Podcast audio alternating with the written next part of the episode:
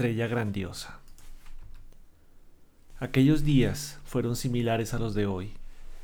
Los valores éticos fueron pervertidos por el poder temporal de los dominadores transitorios del mundo. La sociedad se retorcía en las aflicciones resultantes de la arrogancia de algunos, la maldad de otros, la ignorancia de la gran mayoría. La fuerza fue alabada a expensas de la razón. Se cantaron himnos de gloria terrenal con desprecio por los códigos morales que fomentan la dignidad. Las criaturas se sometieron a los mandatos de las circunstancias tratando de sobrevivir a la tiranía de los gobernadores que cambiaron sus nombres y continuaron con las mismas crueldades.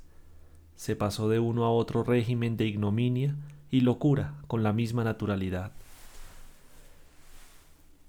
Todo era lícito, siempre que estuviera respaldado por la gobernanza arbitraria que se requería. El monstruo de las guerras continuas devoró a los pueblos más débiles que fueron sometidos a la esclavitud y la muerte. La traición y la infamia se dieron la mano en un festival de horror. Aunque Roma rindió homenaje a los artistas, los poetas, los filósofos que iluminaron el siglo octaviano, destacó los sórdidos espectáculos a los que el patriciado y el pueblo tenían sed de placer y locura. Sus dominios abarcaban casi todo el mundo conocido, aunque era temida y detestada. Sus legiones tenían su base en las regiones más diversas de la tierra, aplastando vidas y destruyendo esperanzas. El sol nunca brilló sobre el planeta sin iluminar una posesión del imperio invencible. Había grandeza por todas partes, y la miseria abundaba a su lado compitiendo vergonzosamente. Pero esto también es el caso de hoy. Las glorias de la inteligencia y el conocimiento, de la ciencia y la tecnología confraternizan con la decadencia de la moral y los valores del ennoblecimiento humano. El terrorismo y la guerra están por todas partes destruyendo vidas y civilizaciones. El planeta acalorado e irrespetado está en agonía, experimentando la misma destrucción impuesta por sus habitantes insensatos aunque poderosos los idealistas que aman a los apóstoles del bien, que trabajan por la renovación de la sociedad cuando no se les ignora, son considerados locos y alucinados. Mientras tanto, el orgullo, la mediocridad, la astucia, se apoderan de las multitudes que desvarían, imponiendo sus códigos de valores perversos que pronto son aceptados por las legiones de criaturas sin norte desprovistas de conciencia moral. También hay, es cierto, almas grandiosas que luchan con intenso amor y sacrificio para modificar los hechos dañinos tratando de implantar nuevos significados psicológicos orientados hacia la felicidad, pero que son insuficientes para superar los múltiples segmentos de la sociedad en peligro.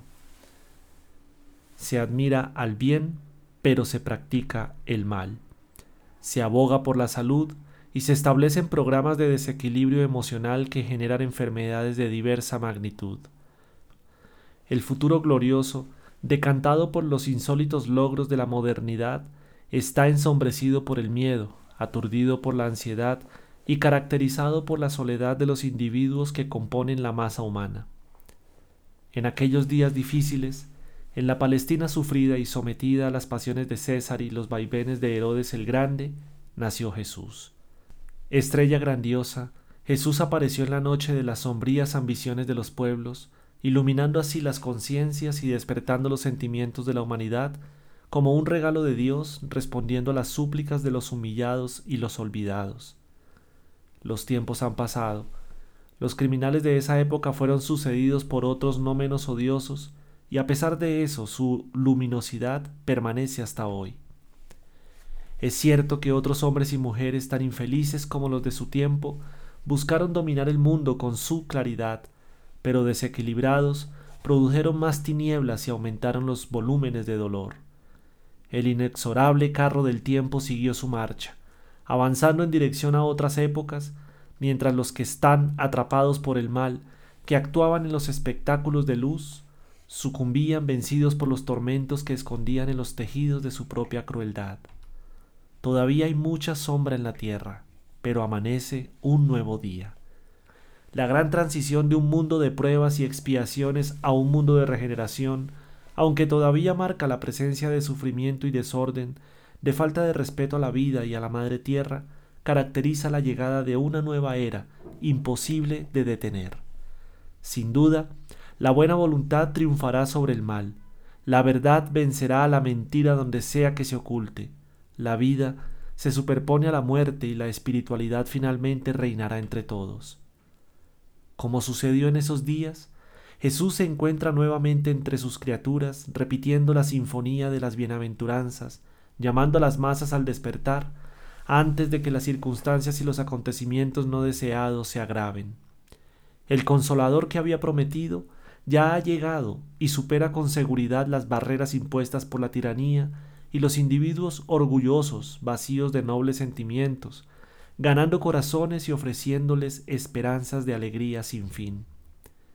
En todas partes se libran luchas encarnizadas.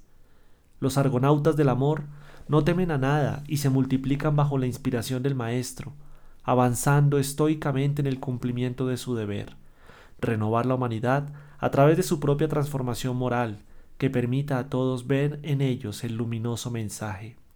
Sin duda, aún prevalece la oscuridad amenazante que la estrella grandiosa ha ido diluyendo de forma compasiva y misericordiosa. Haz tu parte, sin preocuparte por el trabajo de los demás.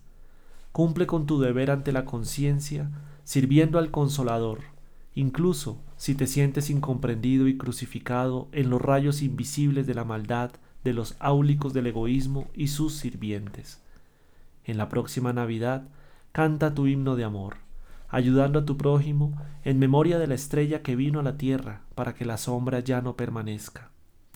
Será ideal que cada día de tu vida sea un homenaje al cumpleañero olvidado triunfante del mal humano y la muerte que se le impuso, demostrando que sigue contigo para construir un mundo mejor, sin ser excluido o abandonado a su propia suerte, porque estará con ellos a través de ti, amándolos con ternura y cariño.